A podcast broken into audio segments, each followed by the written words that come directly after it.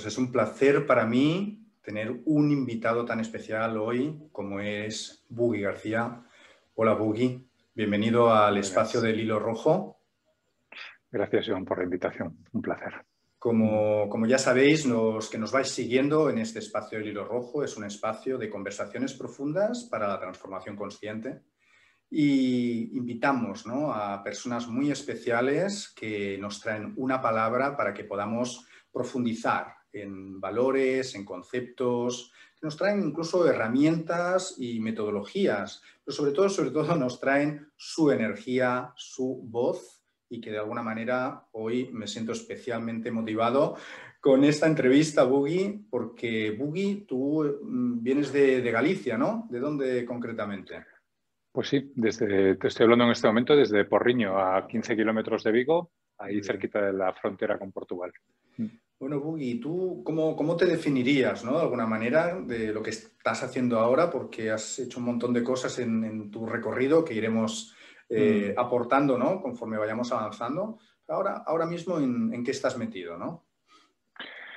Bueno, en este momento quizás lo que más me define sería un poco la, la, metodología a la que he llegado. Sería facilitador sistémico, pero pero creo que por debajo de eso creo que me define la palabra creativo. Creo que sería una de las palabras que más me, mm. me, puede definir, sí. Qué bueno, mm. qué bueno. Pues muchísimas gracias, eh, Ya sabes ¿no? que de alguna manera eh, me gusta ¿no? y tengo tu permiso para poder presentarte desde otro lugar a través de una herramienta de autoconocimiento que hace más de ocho años que, que uso cada día ¿no? y con unos resultados realmente importantes. ¿no? Y esta mm. herramienta es la astrología eh, que me gustaría pues, bueno, ir difundiendo ¿no? todo este conocimiento para que pueda ser de utilidad a todas las personas que nos escuchan y que sientan interés y curiosidad en ella. ¿no? Bueno, lo mm. que puedo deciros ¿no? es que Bugui es un sol en Sagitario, en casa 9, tiene la luna con Urano, en conjunto con Urano en Libra, en la casa 7, y además es ascendente Aries. ¿no? De alguna manera vemos hay como dos elementos predominantes, ¿no? Por un lado el fuego, por otro lado el aire, ¿no? Que de alguna manera, como todos sabemos, ¿no? El oxígeno, ¿no? El aire hace que el fuego expanda su, luz, ¿no? Su brillo, ¿no? O sea, de alguna manera la configuración de, de Boogie, ¿no? Lo que le aporta de alguna manera, siendo Sagitario, además en casa 9, es, son los grandes maestros son las mm. personas que de alguna forma están en una constante búsqueda de la verdad, ¿no? Son los filósofos, los antropólogos, ¿no? Que tienen aquella curiosidad, ¿no? De observar el comportamiento de una sociedad, de, cómo están interactuando entre ellos para, para, saciar la curiosidad realmente de cómo es, ¿no? Somos las personas que de alguna manera me incluyo porque yo también soy Sagitario, eh, que tenemos eh, como mucha curiosidad por conocer otras culturas, ¿no? Eh, cómo están resolviendo sus temas particulares con distintas formas de ver, ¿no? Y esto lo que nos hace es expandir nuestra mente, ¿no? Es, mm. una, una, energía de expansión, de apertura, ¿no? Todo lo que viene de Sagitario, Casa 9, Júpiter, ¿no? Son como tres energías afines y que lo que hacen es abrir, expansionar, crecer, ¿no? Somos de alguna manera aquellas personas que lanzamos una flecha hacia un objetivo y todavía no hemos llegado que ya estamos lanzando otra flecha a otro objetivo, ¿no? De alguna manera también, ¿no? El, tener esta luna con Urano, ¿no? Eh, pues hace, hace una persona que tenga una alta capacidad de poder abstraerse de todo lo emocional, ¿no? Tienen aquella capacidad de verlo desde fuera, ¿no? Y analizarlo mentalmente, ¿no? De entender por qué aquello está funcionando de esta manera, ¿no? O sea que al estar en casa 7, ¿no? Y además en Libra, que es la casa de las relaciones con el otro, yo intuyo, ¿no? Pues que tiene una, tienes una alta capacidad empática, ¿no? Para conectar con el otro de una forma totalmente innovadora, revolucionaria.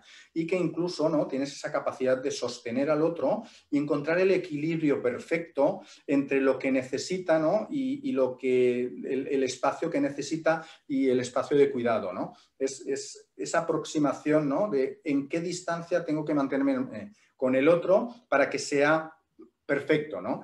Claro, mm. la luna en Libra de alguna manera también lo que, lo que trae, ¿no? Mm, es el hecho de eh, generar espacios con el otro eh, bellos, mm, armónicos, fuera de conflictos, a pesar de que pueden haber conflictos, encuentro, ¿no? Cuál es lo bello que hay en ello, ¿no? Finalmente, ¿no? El ascendente en Aries, claro, es, total, es el opuesto a Libra, ¿no? Libra es el, empático, ¿no? El que se centra en el otro, el que vive a través del otro, pero Aries no, Aries es el que, el, que, el que emprende, el que da el primer paso, el aventurero, ¿no? El, el que tiene el coraje de empezar algo sin saber realmente hacia dónde irá, ¿no? Luego ya miraré hacia atrás para ver qué ha ocurrido, ¿no? Entonces, como equilibrar todos esos elementos de alguna manera, pues bueno, ha sido como, uno de los grandes retos, ¿no? Sobre todo mm. por, lo que, por lo que identifico en, la configuración. Mm. no sé si te, resuena todo esto, tiene que ver contigo. Me, resuena completamente. Eh, me, resuena, sí, es el, sobre todo esto último que estabas diciendo, ¿no? De hecho, siempre mi, talón de Aquiles o, la clave de alguna forma de la que ha sido mi descubrimiento, por ejemplo, ha sido la ansiedad, por, esa capacidad de estar continuamente viendo y de, pero al mismo tiempo de estar viviendo en un presente, presente futuro, ¿no? Y, eso también con 27 años me dio un ataque de ansiedad que fue mi primer, eh, como mi primer renacer, ¿no? Eh, he tenido varios en mi vida, pero yo creo que el primero el primer gran cambio en mi vida fue con, con esa edad, ¿no? con 27 años, en el que de repente me da un ataque de ansiedad y me empiezo a, y empiezo a mirar hacia adentro y me tengo que empezar a mirar hacia adentro para empezar el proceso de sanación de alguna manera. O sea que me identifico completamente con, con, lo que estabas, con lo que estabas trayendo. y hay una parte de mucha fuerza y, de mucha innovación y creatividad y al mismo tiempo hay una parte en la que, bueno, eh, siempre he tenido mucha parte con la relación con las personas, ya antes de ese ataque de ansiedad eh, trabajaba durante muchos años también en el mundo de las relaciones públicas. Mm. Es decir, me encanta todo lo que es la parte relacional, la parte de la moda estuvo muy presente también en toda esa edad. Entonces también tenía que ver con la belleza, es decir, he sido tocando la parte de la creatividad como diseñador gráfico, como director de arte. Es decir, todo eso hasta que llegué al, a esos 27 años en el que comienza de alguna forma el contacto con el quién soy yo, que hasta ese momento no, no había aparecido. Qué bueno, qué bueno. Y a partir de entonces, ¿no? A partir de ese conectar con el quién soy yo, inicias pues un periplo, ¿no? De una búsqueda, ¿no? Como, como el viaje del héroe un poco, ¿no? de, probar ¿no? Distintos lugares, distintas eh, disciplinas, ¿no? Y eso nutre de alguna manera para lo que después comentaremos más en detalle, ¿no? Que es tu método ¿no? de facilitación sistémica, me imagino. Sí, sí, todo el, comienza con el yo, comienzo, o sea, yo además estudié de joven, de pequeño en un colegio religioso y de alguna manera durante bastante tiempo tuve bastante Em, rabia incluso contra el mundo de las, de las religiones, el mundo de lo místico, mm. eh, cuando me da ese ataque de ansiedad, justamente por esa parte anti un poco religiosa, con la primera religión que conecto, con primer método, es el método budista, que por lo menos es un método que aparentemente, pues para mí no tiene Dios, no tiene conexión con, de esa manera, y es como, la, como el primer método, ¿no? La meditación y el yoga durante varios años son mi primer bueno, siempre digo, el yoga en su momento de alguna forma me, salvó la vida, de alguna forma, y me hizo empezar a ver qué pasaba dentro de mí, mis procesos mentales, mi alimentación, y empezar a ver mi cuerpo como una máquina perfecta que había que volver a, ajustar y alinear, ¿no? que se había desalineado bastante. Trabajé muchos años también de noche y todo eso había ido haciendo que mi cuerpo llegara a, sus límites. Exploré de alguna forma los, los límites que podía darse mi cuerpo terrenal, mi cuerpo físico. ¿no?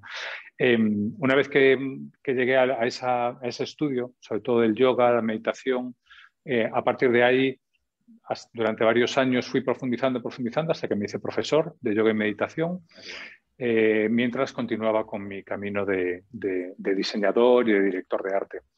Hasta que ya con 33, 34 años eh, empiezo a conectar con otra parte de mí que fue también importante posteriormente, que fue la parte del, desarrollo más de la sostenibilidad también, ¿no? y de toda la parte de la conexión más con la naturaleza, y eso me, me, conecta de repente con, pues, también con temas como chamanismo, con temas como el origen.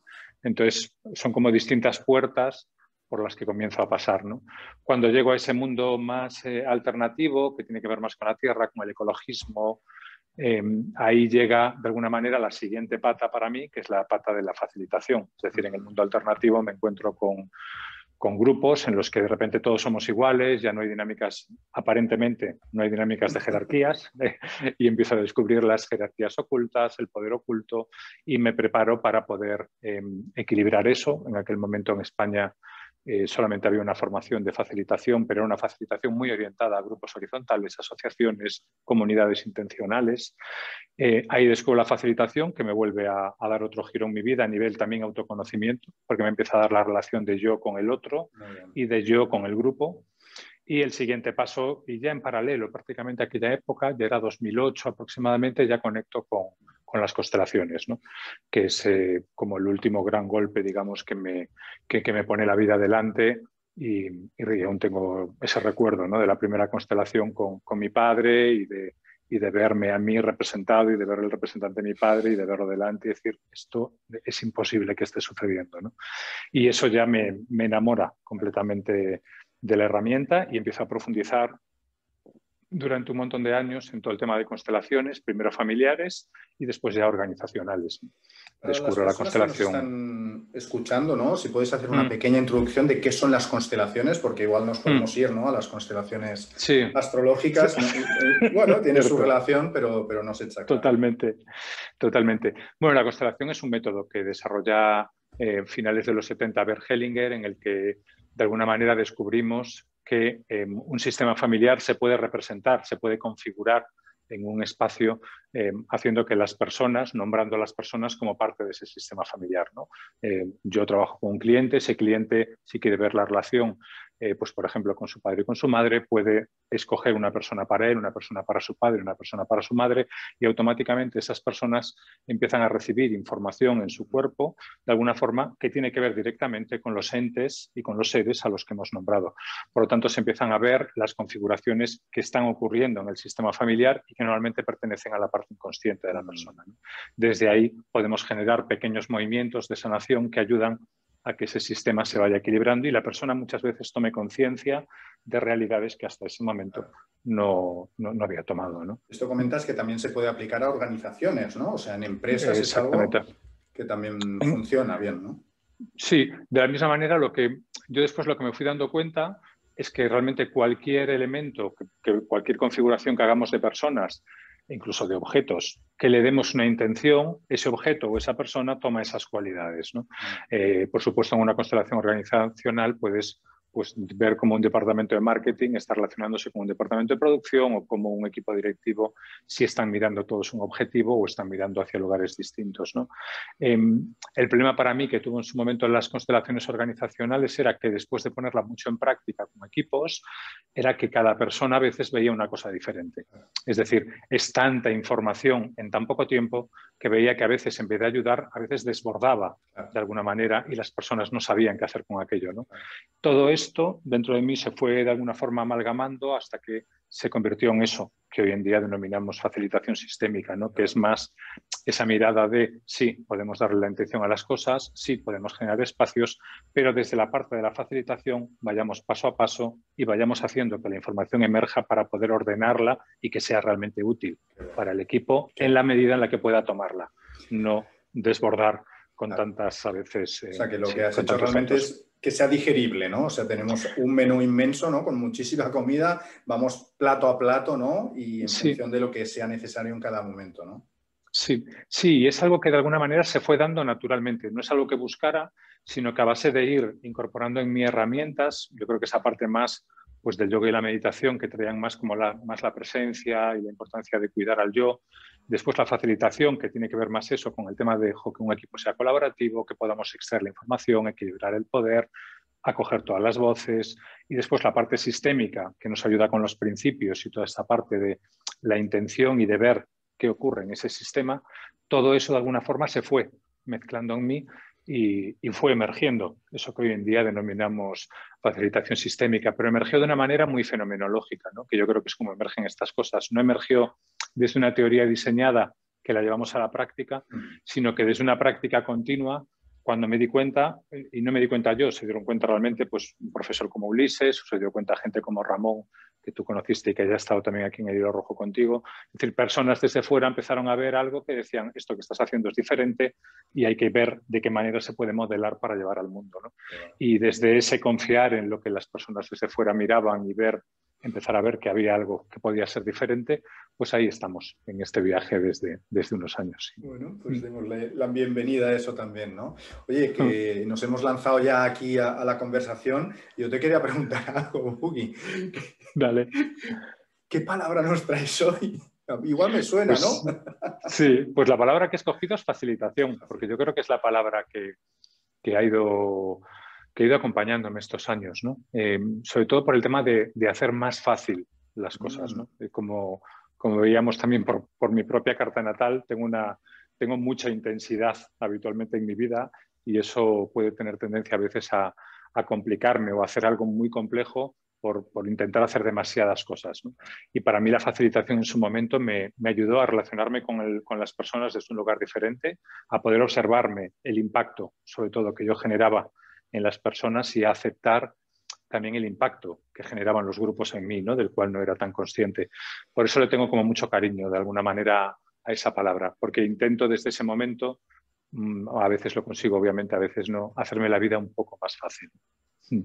Qué bueno, ¿no? Y, qué bien, ¿no? Porque ahora tenemos mucha tendencia, ¿no? Con, toda la información que existe, ¿no? Que, somos capaces de, atraer, ¿no? Ya sea de Internet o, de otros medios, a complicarnos la vida, ¿no? Y a intentar, ¿no? Buscar como una solución perfecta y al final nos quedamos en la mente, ¿no? En, la cabeza, ¿no? Intentando discernir cuál es la mejor opción. Y, y tú nos traes otro, otro, otra opción ¿no? adicional. ¿no? Me gusta mucho una, una palabra que usas también que, que sea sensar, ¿no? Sí. ¿no? Con P. Sí, sí, sí, sí, Te comento además eso de dónde, como un poco como el origen, de dónde surgió, porque realmente yo la primera vez que le oí la palabra sensar eh, fue a, a, Carmelo Vizcarra, de, ah. de la clínica Zuaipe, un gran sabio Em, y él hablaba de, no sé si era Santo Tomás de Aquino, Fray Luis, no me acuerdo de León, Fray Luis de León, que ya utilizaba esta palabra como en el castellano antiguo, ¿no? de, de, sensar, de, conectar con esa parte ¿no? de las sensaciones, de, las, de la sensibilidad, de alguna manera. ¿no? Cuando empezamos a trabajar con esa palabra nos dimos cuenta de que llevar solamente el mundo de las sensaciones y las emociones, solamente lo que sientes, para algunas personas en el mundo de las organizaciones resultaba un bloqueo. Y ahí fue cuando de alguna forma le dimos ese toque de la P delante para poder aceptar también todo lo que surgiera a través de lo racional y así de esa manera no excluir, sino integrar esas, todas esas partes. Y eso de alguna manera de ahí surgió esa palabra que, tiene, que es hoy en día el pensar, ¿no? que es el observar todo lo que emerge a través de ti, que tenga que ver con lo que emerge a través de tu mente, a través de tus sentidos, tus sensaciones, tus emociones, y acogerlo todo y desde ahí tener pues, todos los canales a, tu disposición. Sí. Y bueno, ¿no? Al final es de todos los canales ¿no? de comunicación, de los sentidos que tenemos, ¿no? Mm. Ya son los externos como los internos, es aportar, ¿no? Poniendo esa intención ¿no? en, un objeto, en otra persona, a ver qué mm. es lo que emerge, emerge ¿no? desde ahí. Y esto nos lleva a facilitar ¿no? la, toma de decisiones, la, mm. observación de un conflicto en departamentos distintos. Sí. para qué lo aplicas la, facilitación sistémica? ¿no? Empiezo un poco por el sensar y la parte de toma de decisiones, que, sería como la utilizo para, para todo. O sea, para todo tiene que ver con... Em, me da una ventaja en el día a día y es no tener ninguna lista de tareas de toma de decisiones pendientes. Es decir, y esto para mí es algo tremendamente importante. ¿no? Es decir, normalmente a veces tenemos que tomar una decisión entre una, dos o tres opciones. Eh, lo que me permite el sensar, y en esto podemos compartirlo con las personas porque no es ningún secreto. Eh, tiene que ver con cuando tengas que tomar una decisión, escribe en un POSIT cada una de las decisiones que quieras tomar, lo doblas y sencillamente lo extiendes en un espacio y acércate con tu cuerpo y observa qué es lo que pasa en tu cuerpo. ¿no? Incluso lo podríamos hacer también como hace la kinesiología. ¿no? Podrías coger cada uno de esos posits, digamos, y ver dónde está la fuerza y cuál no. Al final esto lo que nos viene a decir es que nuestro cuerpo conecta con una información que conecta desde un canal diferente al, que conecta desde nuestro lado racional, desde nuestro lado mental. Por lo tanto, si tenemos abierto ese canal, yo desde si me compro un ordenador u otro, puedo tomar la decisión a través de esto, mm. si escojo un hotel u otro para, tomar, para hacer un curso o si tengo que dar antes un curso u otro. Es decir, para cualquier decisión que yo realmente sienta que no tengo claridad, ¿de acuerdo? Automáticamente lo que hago es hacerlo desde ese lugar. ¿no? Y, en otro momento ¿no? de la historia quizás esto lo llamarían brujería, ¿no?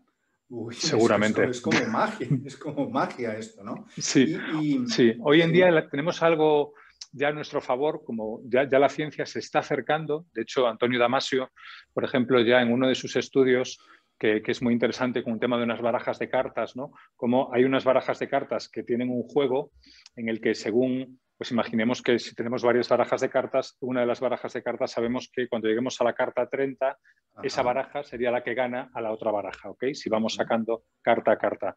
Hace unos años ya hizo un estudio en el que empezó a medir las sensaciones que aparecían en el cuerpo, las mm. microsensaciones, y se dio cuenta de que el cuerpo sabía en la carta 10 antes de que la mente llegara a esa carta número 30, que ese era la parte de la baraja, o sea, era la baraja que era la adecuada para el juego. ¿no?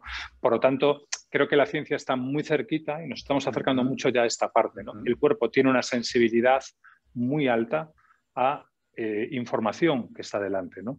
Entonces, si empezamos a hacer caso a esa intuición, que podríamos llamarlo en un momento dado, ¿no? Si estás atento a lo que está pasando en tu cuerpo, que a veces es un, acelerón, un latín, a veces es un, toque en la piel que se te pone la piel de gatina, a veces es sencillamente sentir que tu cuerpo, hay algo que no va, que no se acerca. Si estamos atentos a eso, podemos ser mucho más rápidos en tomas de decisiones y sobre todo creo que tomar mejores decisiones, no solo ser más rápidos. ¿no? Claro, muy, interesante todo lo que comentas. ¿no? Antonio Damasio mm, podemos decir ¿no? que es un neurocientífico ¿no? y que el cerebro es tan complejo ¿no? que ahora están empezando ¿no? a, conocer algo más en profundidad de, de cómo funciona. ¿no? Y hmm. algo que es muy interesante que, has, empezado a introducir es el estar atento al cuerpo, ¿no? Entonces, como en una sociedad donde se prima la velocidad, ¿no? Y sabemos hmm. que el cuerpo tiene unos ciclos como más lentos, ¿no? El hecho de poder estar un momento, Para sensar, ¿no? Pues parado, respirando, sintiendo el cuerpo, cuando de alguna manera, pues eh, estamos con esa inercia ¿no? del día a día, mm. de una cosa detrás de otra y, habitualmente en, la mente, ¿no? ¿cuál, sería una, primera recomendación ¿no? para poder practicar mm, el sensar? Porque me parece absolutamente espectacular el hecho de ¿no? tomar decisiones, ¿no? ¿Cuántos meses puedo estar eh, pendiente ¿no? de tomar una decisión correcta cuando el cuerpo, ¿no? de alguna manera, ya tiene esa intuición, esa, mm. esas sensaciones, ¿no? de decir, cuál es el camino más adecuado. Cuando decimos más adecuado, también introduzco algo que es lo más congruente para, para mí ahora eh, tomar esa decisión para hacer el proceso de aprendizaje. Quizá no sería lo que esperaríamos mejor, ¿no? porque a veces mm. es lo más adecuado mm, que tú tienes que vivir, ¿no? Exactamente. ¿Cómo lo explicamos esto, Buggy? Exactamente. Sí, em, claro, obviamente tu cuerpo lo que te va a dar es la información de qué es lo más, qué es lo correcto para ti en ese momento de, tu vida y en ese momento de aprendizaje. Em, en lo bueno y lo malo, al final son dos etiquetas que volvemos a una etiqueta racional y una etiqueta mental, ¿no? De qué es bueno y qué, y qué es malo, ¿no? Eh, claro, en el momento algo puede parecer malo y, posteriormente cuántas veces nos pasa en la vida, ¿no? Y descubrimos que ese era el camino por el que teníamos que pasar para el aprendizaje, ¿no? Em, ahora cada vez más también está de moda en estos últimos años, ¿no? Está entrando de moda el mindfulness y el mindfulness lo que nos está ayudando de alguna manera tiene que ver con esto, ¿no? Con a ir, hacer por lo menos que nuestra mente vaya un poquito más lento, ¿no? Mm. A poder observar, por lo menos, que entre pensamiento y pensamiento hay algo que puede ser un espacio de vacío, ¿no? Para mí hay algo muy importante que tiene que ver con todo esto y es que yo no soy mi mente. Es decir, cuando las personas se identifican 100% con los pensamientos que pasan a través de su mente, llega un momento que piensas que tú eres tu mente, que tú eres tus pensamientos. ¿no? Para mí ese es uno de los grandes problemas que tenemos hoy en día. Si estoy 100% pendiente y hago caso 100% de lo que mi mente me dice, que hoy mi mente me puede decir que soy un ser maravilloso y un profesor increíble y mañana mi mente me dice que soy eh, un engaño y pasado me dice que soy horrible y pasado que es verdad, ¿no? y vamos descubriendo en la montaña rusa que ninguna de las partes de la montaña rusa, ni la más alta ni la más baja, es verdad, ahí de alguna manera podemos empezar a, mirar como nuestra mente es un proceso de pensamientos que van pasando, pero que ese proceso de pensamientos no soy yo. ¿no? En cambio, las sensaciones que aparecen en mi cuerpo sí están más cerca de lo que soy yo. Es decir, En ese sentido, sí hay algo ahí que en la parte de las emociones que surgen, si yo siento rabia, esa rabia sí es verdad. En ese momento yo estoy sintiendo rabia. Eso inevitablemente es verdad. Pero que mi mente me diga que yo soy maravilloso o que yo soy lo peor, eso no es verdad. Sencillamente son eh, picos, de alguna forma, como de un electrocardiograma, que es, a veces nos salimos hacia arriba o hacia abajo. ¿no? Por lo tanto, yo siempre digo más, mi cuerpo me dice más verdades de las que me dice mi mente.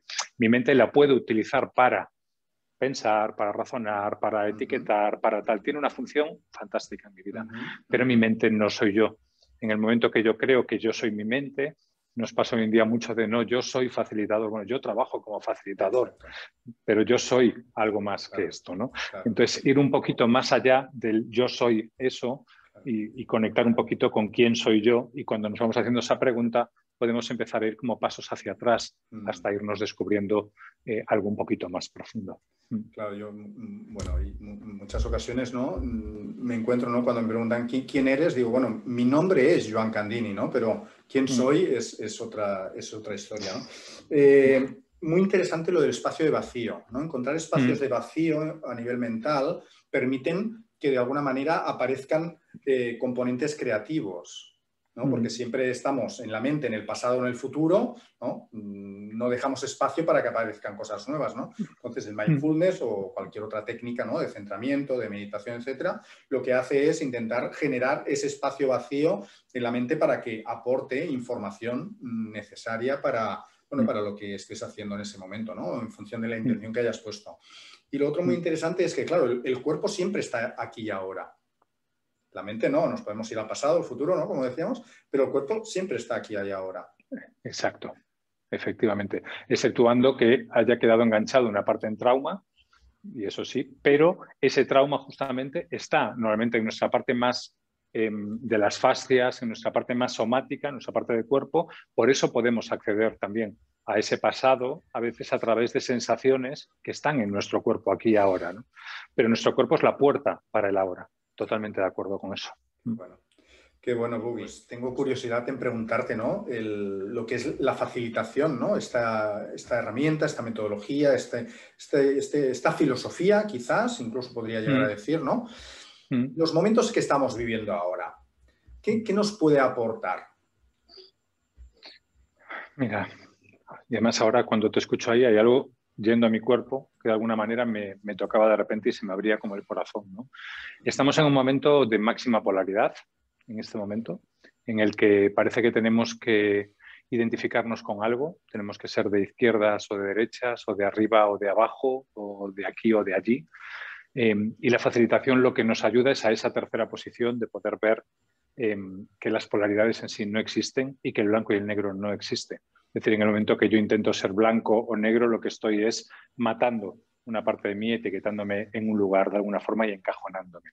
Por tanto, la facilitación, lo primero que me venía es lo que nos hace es abrir un abanico de colores y poder ver a las personas en toda su diversidad, acoger todas las voces, no solamente externas, sino internas también que hay dentro de cada uno de nosotros.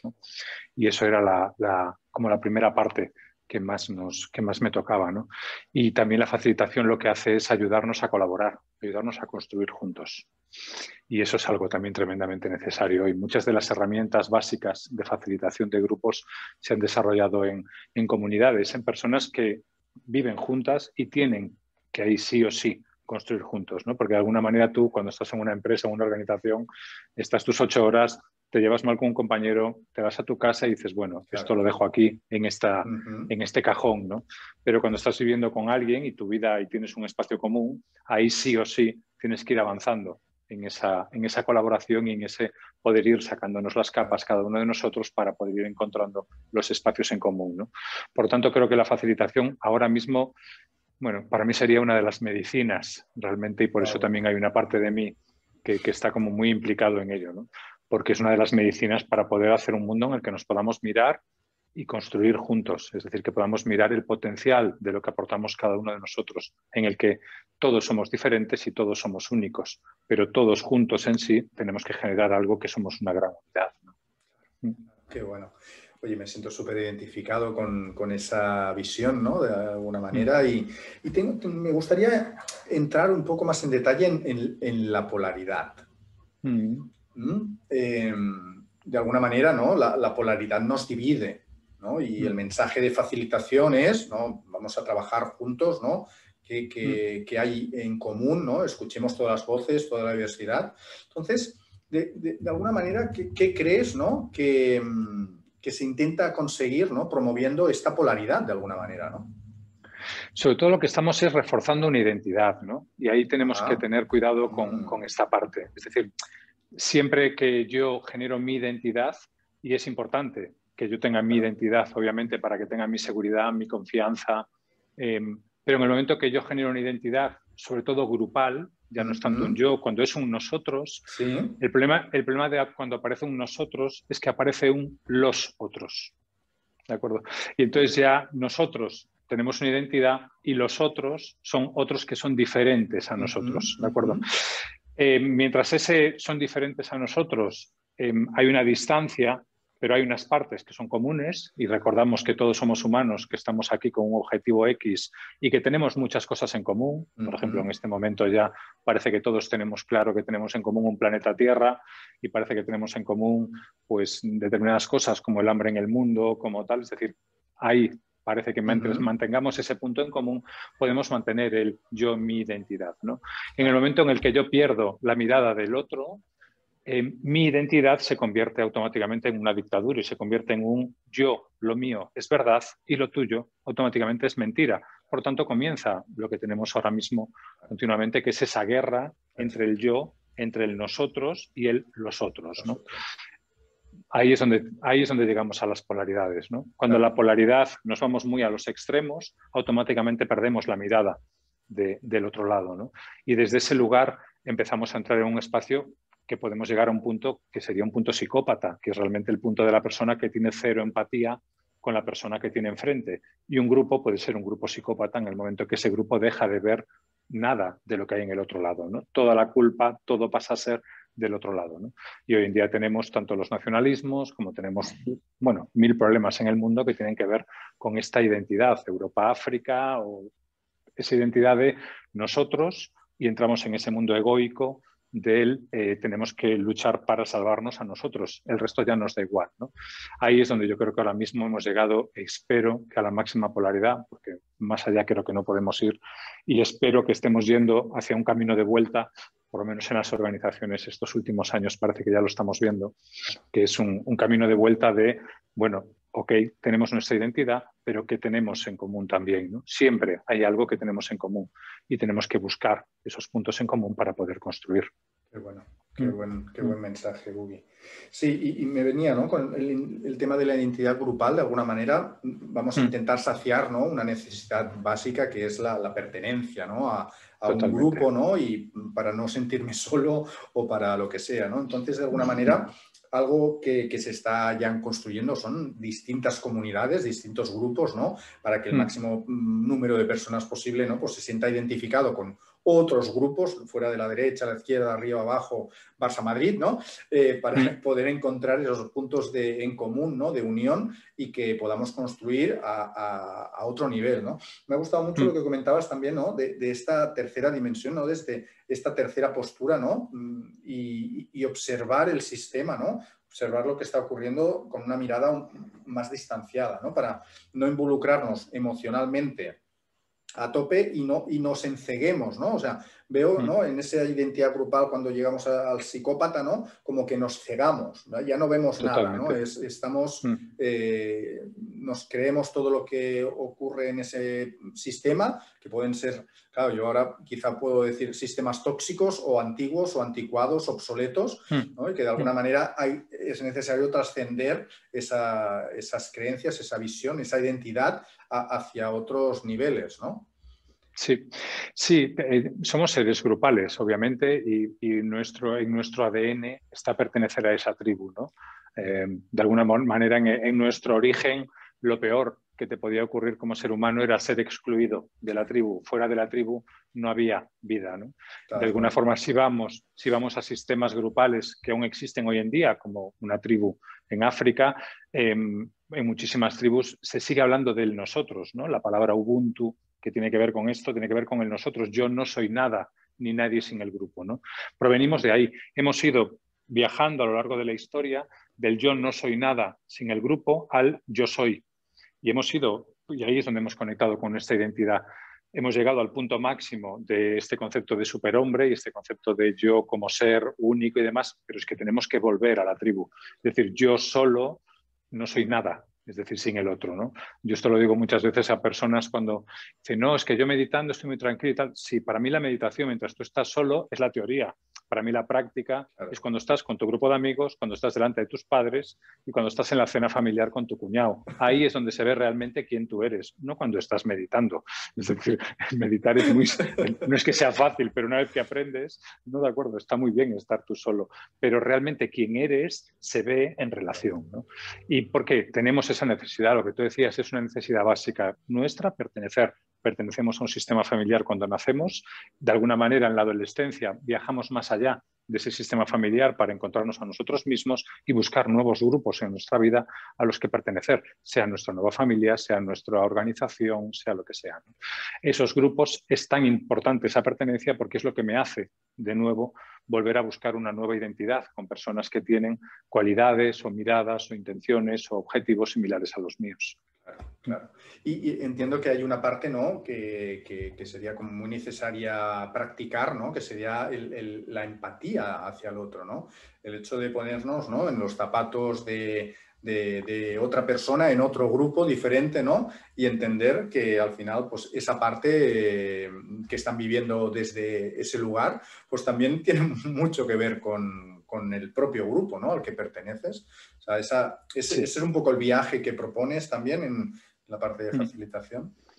Sí, y es una de las partes más complicadas yo creo que ahora mismo, pero por, por el contexto en el que estamos viviendo. ¿no? O sea, entre la información y el bombardeo de información que tenemos, que nuestro sistema emocional está muy al límite y mm. eso nos hace muy difícil a veces dejar estos pequeños espacios de, de, vacío, de poder conectar un poco con esa otra persona y esta parte también que comentabas antes, ¿no? esa tercera posición de observador, no solamente poder observar qué es lo que está pasando en el grupo, sino poder observarme a mí, cómo yo estoy reaccionando ante determinadas cosas en el grupo y cómo yo estoy interactuando, cuáles son mis dinámicas de poder, cuál es, qué, qué es lo que está pasando cuando yo interactúo en un grupo, quién es el que tiene siempre la voz, quién es el que tiene la última gracia, quién es el que dice la última palabra.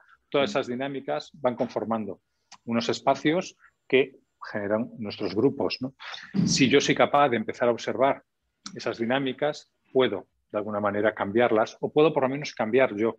Si yo cambio mi dinámica de poder, y, puedo, y cambio mi dinámica en un trabajo, un grupo, automáticamente todo el grupo se recoloca, porque yo estoy siendo también parte de esa dinámica que estoy observando. Qué interesante esto, este, esta aportación, ¿no? que es cuando hay un cambio ¿no? en ese sistema, que yo lo puedo hacer, no hace falta que intente cambiar a, los otros miembros del grupo, ¿no?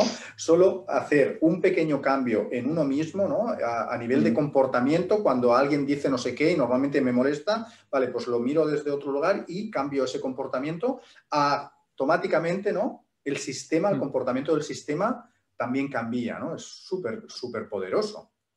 Totalmente. De hecho, la mayor capacidad de cambio realmente, obviamente, la tengo yo en mí. Lo que pasa es que habitualmente es mucho más fácil pensar que yo puedo cambiar al otro, ¿no? Y esto lo vemos continuamente en las relaciones de pareja que hemos tenido en nuestra vida, ¿no? O sea, cuando eres, cuando eres joven o, inexperto, aún crees que tú puedes cambiar a tu pareja, ¿no? Cuando a medida que vas avanzando en la vida te vas dando cuenta que la capacidad de cambio que tienes contigo mismo ya en sí es muy limitada la, capacidad de cambiar al otro es absolutamente reducida e imposible. ¿no? Entonces, céntrate realmente, centrémonos en la capacidad que yo tengo de cambiarme a mí mismo. ¿no? Y en una dinámica de un grupo en la que todo está establecido, incluso en una dinámica familiar. ¿eh?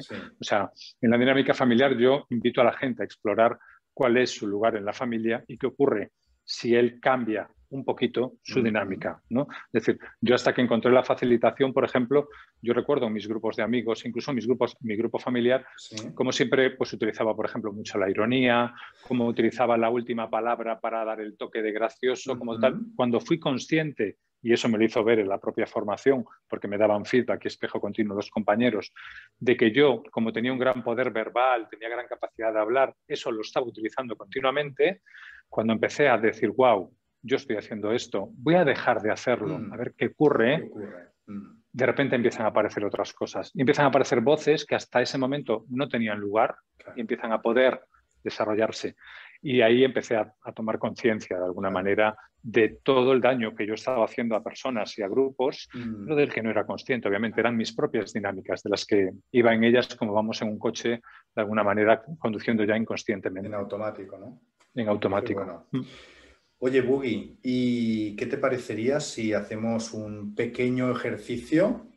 Imagínate que por un momento, ¿no? Tenemos aquí una mm. máquina del tiempo que, nos ayuda a ir ¿no? hacia el futuro, no sé, dos, cinco, diez años delante o, incluso cien años, ¿no? Da, igual, ¿no?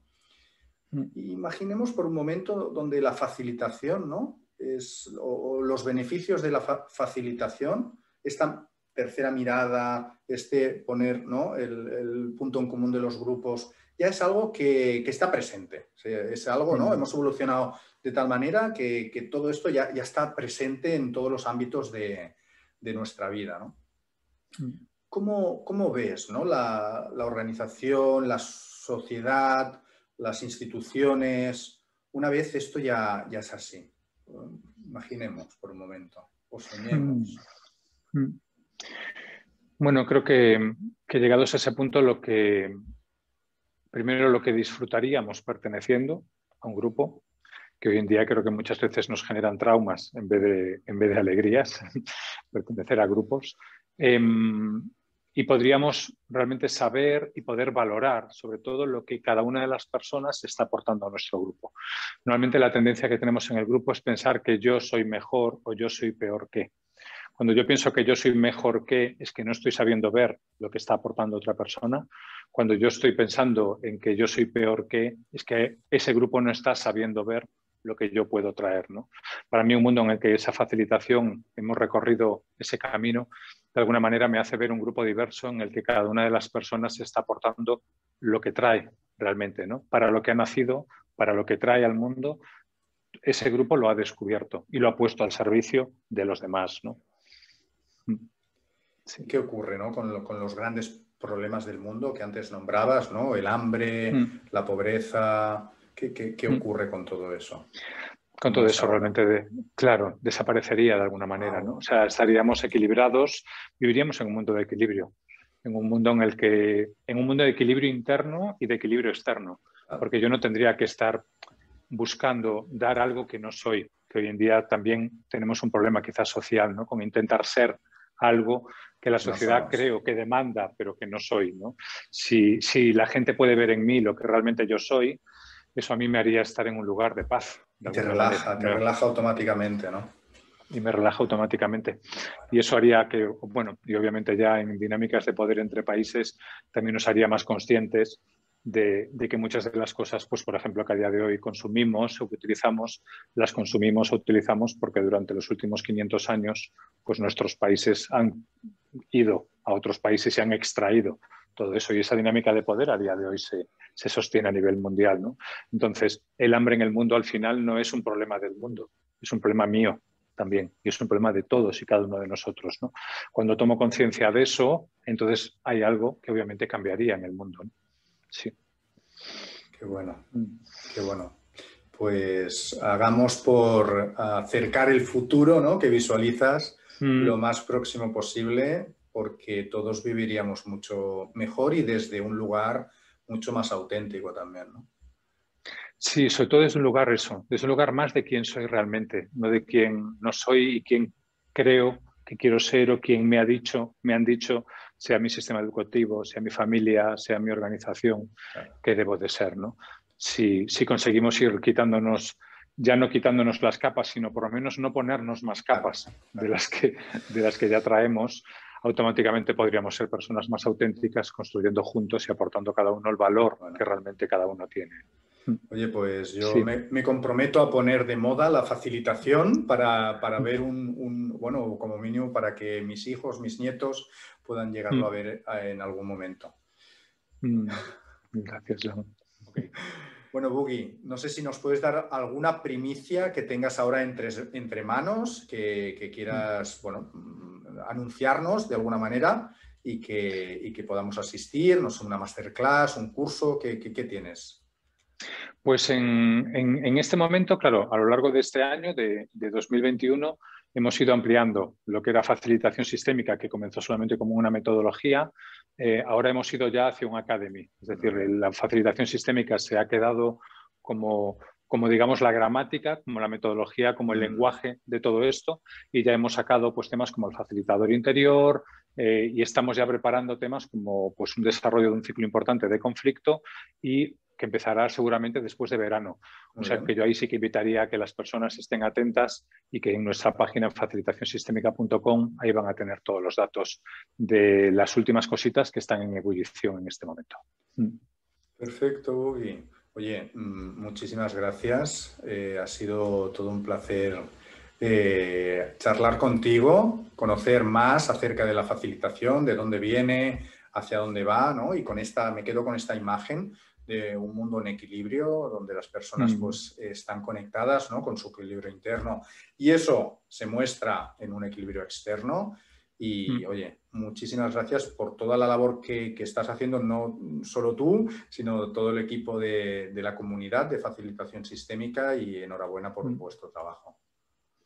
Muchísimas gracias, Joan, por la invitación. Ha sido un verdadero placer conversar contigo sobre esto y ayudar a que se siga extendiendo por el mundo un poquito más de conciencia. Mm. Muchísimas gracias y nos vemos en un nuevo espacio del hilo rojo el mes que viene. Chao, chao. Thank you.